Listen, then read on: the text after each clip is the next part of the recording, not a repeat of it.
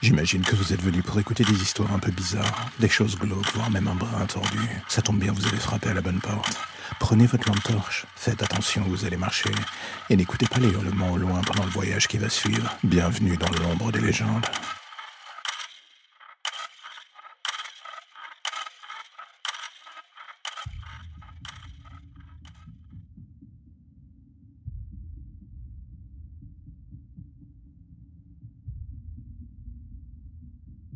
Au début, je pensais qu'en écrivant tout ce qui me passait par la tête, ça finirait par tuer les bruits que j'y entendais. À force de tourner en rond sur des moyens de se sortir de ce cul-de-sac, on finit par tout tenter. Et vu que j'étais en cellule pour les 20 prochaines années, je me suis dit qu'avec le temps, l'écriture, ça serait une activité pas plus atroce qu'une autre. Et chose amusante ou presque, à l'extérieur de cette cellule, je ne cessais de voir un balai incessant d'agents, de producteurs et j'en passe, prêts à me payer une fortune pour que je leur vende les droits de mon histoire.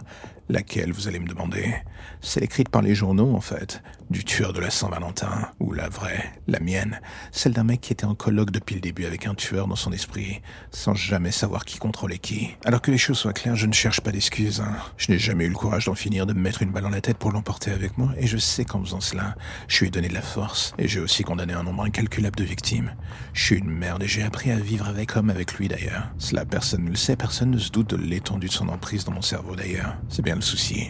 En les gens pensent que je suis le méchant, alors qu'en fait, je suis la victime aussi, dans le fond. Mais quand sa gueule est placardée dans tous les journaux avec le décompte de ses victimes, c'est le genre d'argumentaire que personne n'écoute de toute manière. Je sais que j'ai toutes les chances de crever ici, naturellement ou sous assistance avec l'aide d'un autre détenu.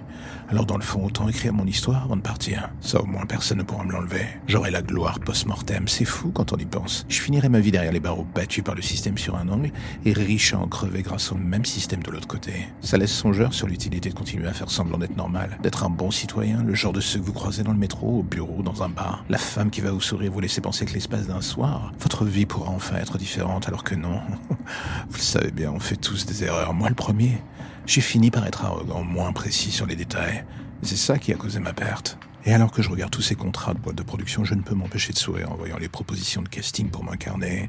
Ils n'ont aucune limite, aucun moment où ils pensent même un seul instant aux victimes que j'ai faites. Moi, ça me dégoûte. Et le plus comique dans le fond, c'est qu'au fond, j'entends cette petite voix, la sienne, à l'autre bout de mon esprit, qui lui se délecte de ce scénario.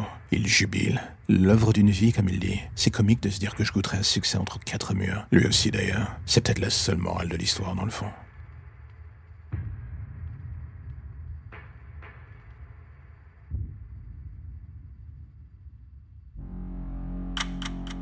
La lumière au bout du tunnel, voilà ce qui vous ramène enfin vers votre petite existence si tranquille.